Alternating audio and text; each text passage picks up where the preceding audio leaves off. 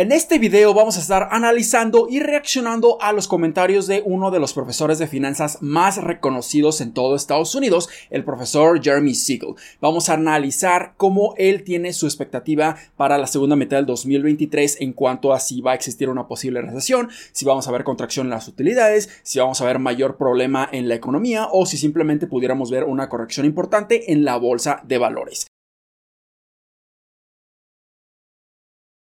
Hola, ¿qué tal inversionistas? Mi nombre es Humberto Rivera y bienvenidos de vuelta a Vida Financiera, en donde hablamos de finanzas, inversiones y generación de patrimonio. Así que si estás muy interesado en estos temas, considera suscribirte, dale like y comparte este video con tus familiares y amigos. Y a mí me gusta mucho escuchar las opiniones y comentarios de los expertos, sobre todo viniendo un comentario de un profesor de finanzas sumamente reconocido en todo Estados Unidos como lo es Jeremy Siegel. Pero no necesariamente tenemos que estar basando toda nuestra estrategia de inversión si nosotros estamos invirtiendo en la bolsa de valores con respecto a los comentarios que estos expertos estén diciendo o estén mencionando en un debido momento. Pero si nosotros nos enfocamos específicamente en construir una estrategia que se esté adaptando a nuestras necesidades, ahí es cuando nosotros pudiéramos estar utilizando estos comentarios para complementar nuestras decisiones de inversión. Y antes de comenzar, les recuerdo que este video va a estar en inglés, aunque tiene subtítulos en español, pero tienen un cierto nivel de retraso. Entonces espero que esto no sea un inconveniente para todos ustedes. Pero ahora sí, escuchemos los comentarios de Jeremy Siegel. Professor Siegel, good to see you this morning. Um, so I, I, guess you're suggesting, look, we're sitting on uh, 13% gain in the S&P on a year-to-date basis, as everybody has remarked. It has been largely driven uh, by a lot of the secular growth stocks that have gotten uh, pretty excitable here. But you actually think the market is registering the likelihood of, uh, of downside risk to the economy? Yes, I, I, I do, Mike. You know, I sat uh, on CNBC on uh, January 2nd in, in the morning before the market opened, and I was asked, what do you think the market's going to do, S&P this year? And I said 10 to 15 percent. I thought it was going to be the second half more than the first. And yes, total return has been 14.2 uh, to date. Interestingly enough, you take the Russell 2000 uh, or you take almost any value index, uh, and it's been 4% uh, you know, as, as, as we said, I, I think basically the cyclical stocks are priced for a mild recession right now. Y comienzan mencionando que este rally que hemos estado viendo, esta gran recuperación que hemos estado viendo en los mercados de valores, se debe principalmente a todas estas empresas tecnológicas seculares. ¿Y a qué me refiero con estas empresas seculares? Bueno, son aquellas empresas que no tienen tanta afectación en sus fundamentales, en sus ingresos y en su rentabilidad, dependiendo de la etapa en la que nos encontremos en un ciclo económico. Esas empresas tecnológicas gigantescas seculares simplemente van a tener cada vez más ingresos, más utilidades, mejores márgenes, porque sus productos y servicios son cada vez mejores, están ofreciendo mejores alternativas de solución a problemas de muchísimas compañías y estas simplemente van a estar creciendo y creciendo y creciendo. Aquellas otras compañías que son más cíclicas que también las están mencionando son aquellas compañías que pueden tener mayor afectación o alteración en sus fundamentales, en sus ingresos o rentabilidad, dependiendo de la etapa del ciclo económico. Entonces, si nos encontramos en la etapa de crecimiento económico, definitivamente tanto las seculares como las cíclicas se pueden estar beneficiando y las cíclicas pueden estar incrementando sus precios de una manera considerable y teniendo bastantes crecimientos. Pero si nos encontramos en la etapa de recesión o contracción económica dentro de este ciclo de la economía, ahí pudiéramos ver cómo estas empresas cíclicas se pudieran ver drásticamente afectadas. Entonces, también mencionan que el rendimiento del SP500 durante este 2023 ha sido sumamente positivo y aquí lo podemos ver. Un rendimiento muy bueno de más de un 15%, 16.32% en lo que llevamos de este 2023. Y si simplemente lo alargamos aún más, podemos ver que desde el fondo que estuvimos viendo a mediados de octubre del 2022 a la fecha ha sido un rendimiento de casi un 25%, un rendimiento sumamente positivo para el SP500. Pero si revisamos el desempeño del índice del Dow Jones, aquí estamos incluyendo a las 30 compañías más importantes de todo Estados Unidos, pero no solamente incluimos a las empresas tecnológicas, sino que también aquí estamos incluyendo empresas cíclicas como Home Depot, como muchas empresas energéticas que se pueden estar viendo muy drásticamente afectadas dependiendo de la economía, si está creciendo o si simplemente se está contrayendo. Entonces aquí podemos ver cómo estas empresas cíclicas que tienen un gran peso en el Dow Jones han generado un desempeño positivo de tan solo 3.78% y aquí claramente estamos viendo el diferencial de rendimientos entre el SP500 enfocado o más cargado a empresas tecnológicas y el Dow Jones enfocado o más cargado a estas empresas cíclicas. And um, and again, I wouldn't be surprised if that happened. Um, and I think as a result, we could get a lot of churn in the second half of this year. You know, silly me thinking, oh, it's going to be the second half. And of course, market looks ahead. It turned out to be the 15% in the first half. Um, but I, you know, it's hard to see a lot of upside catalysts for the market uh, in the second half of this year. Um, and, uh, you know, we were talking, you know, you had Tom Lee on the show. You know, I've been saying that inflation basically with current indices has been dead really for six, eight months, and they're just getting the residuals through on their uh, official indexes. Uh, uh, you know that that Powell is so concerned about, and I, I really think there. I, I think it's very likely we're not going to get those two increases Y lo que menciona aquí el profesor Jeremy Siegel es que él no ve ningún catalizador que nos haga subir aún más en los mercados de valores. O sea, que el SP500 tenga un rendimiento incluso adicional a este rendimiento de más de un 15% que ha tenido en la primera mitad del 2023. ¿Por qué? Porque él está considerando la posibilidad de que ya muchas de estas empresas cíclicas estén considerando una posible recesión en la segunda mitad del 2023 o en la primera mitad del 2024, porque pueden tener serias afectaciones en sus negocios debido a que pudiéramos ver que el consumo empieza a debilitarse y el incremento de las tasas de intereses por parte de la Reserva Federal en Estados Unidos puede estar teniendo afectaciones muy importantes. El consumo pudiera estar bajando y esto como resultado puede estar ocasionando que estas empresas cíclicas simplemente se mantengan a estos precios o incluso pudiéramos ver una corrección.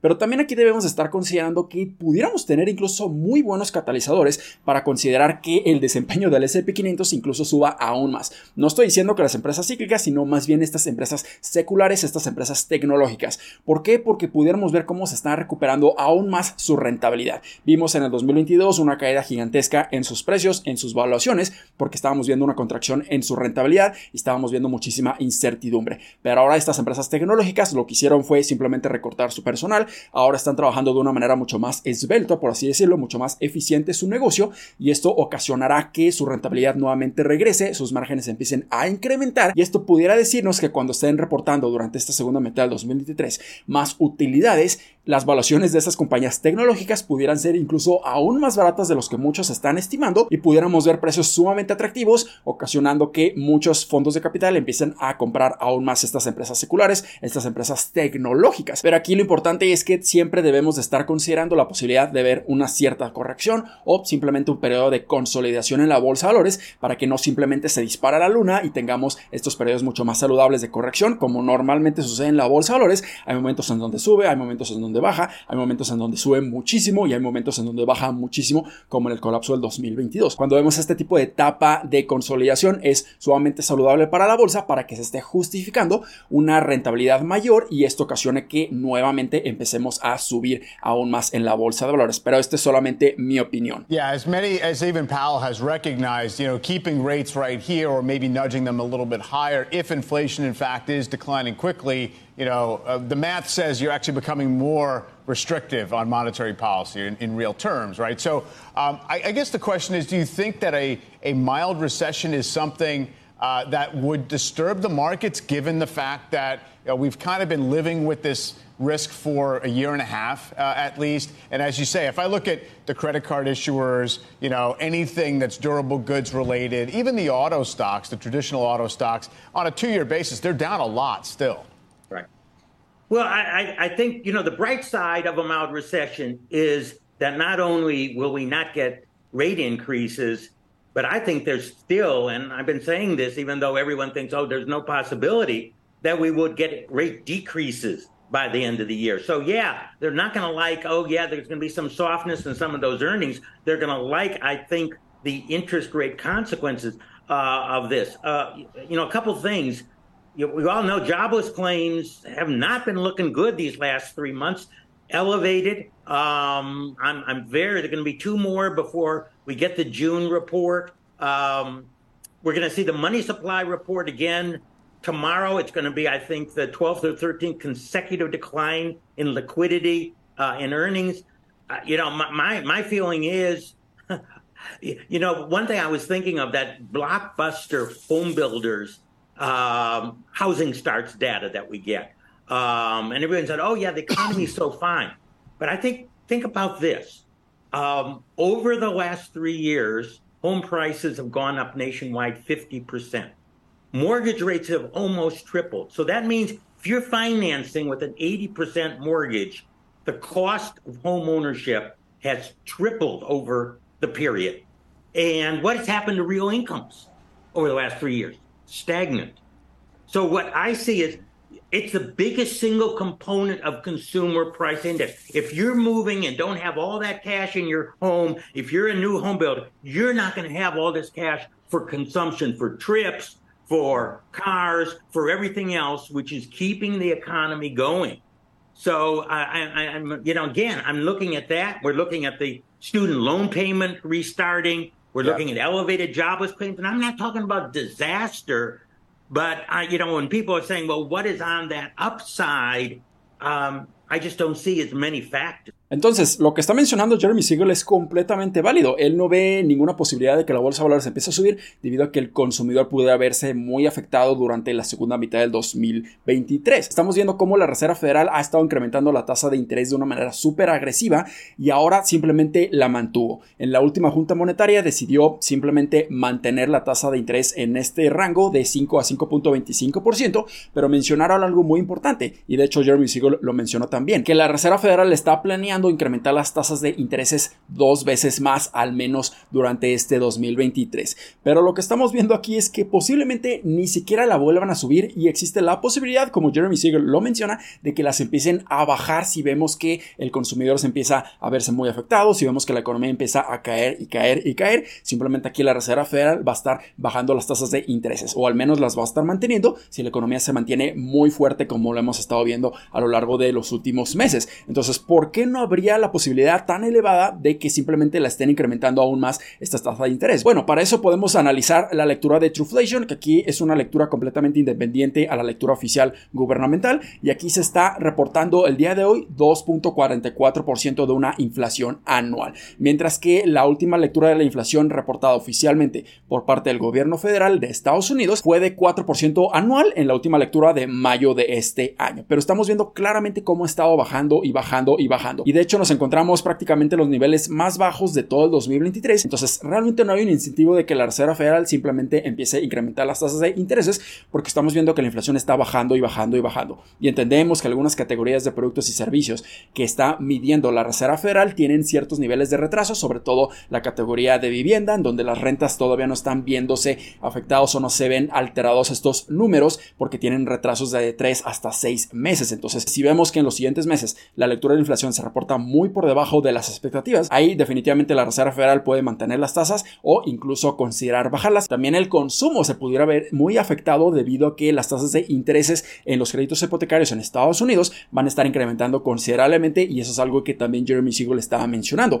Prácticamente se duplicó o se triplicó la tasa de interés de muchas hipotecas en Estados Unidos si es que estas personas estaban refinanciando su crédito hipotecario. Muchos lo tenían a una tasa de interés de un 2%, un 3% y ahora las tienen en 6%, incluso más. Entonces, esto ocasiona que estén pagando el doble o triple de lo que anteriormente estaban pagando en su crédito hipotecario y esto pudiera estar ocasionando que ya no estén gastando ese dinero, lo estén utilizando para pagar su crédito y no estén consumiendo en empresas, en comercios y eso también pudiera estar afectando considerablemente la economía en Estados Unidos y pudiéramos ver una recesión, pero nadie, absolutamente nadie lo sabe. Entonces, lo que tenemos que hacer nosotros es enfocarnos en lo que sí tenemos control absoluto y es hacer una estrategia que sea a largo plazo al invertir en la bolsa invertir en grandes empresas, sobre todo pueden ser empresas seculares, empresas tecnológicas que tienen un enorme futuro por delante y definitivamente pudiéramos ver más volatilidad, pero eso lo pudiéramos estar viendo como una oportunidad, no como una amenaza para vender nuestro portafolio, sino para seguir agregando excelentes posiciones en muy buenas compañías y así obtener enormes rendimientos a lo largo de mucho tiempo. Entonces es imposible predecir lo que vaya a suceder en los siguientes seis meses, pero yo mantengo mi estrategia porque a lo largo de muchos años, ya más de ocho años invirtiendo en bolsa de valores, siempre me ha funcionado y yo simplemente he estado aprovechando las excelentes oportunidades que la bolsa de valores en ocasiones nos puede estar proporcionando. Así que espero que este video les haya sido bastante útil y educativo. Si fue así, considera suscribirte, darle like y compartirlo a tus familiares y amigos. Nos vemos en el siguiente. Muchísimas gracias y hasta luego.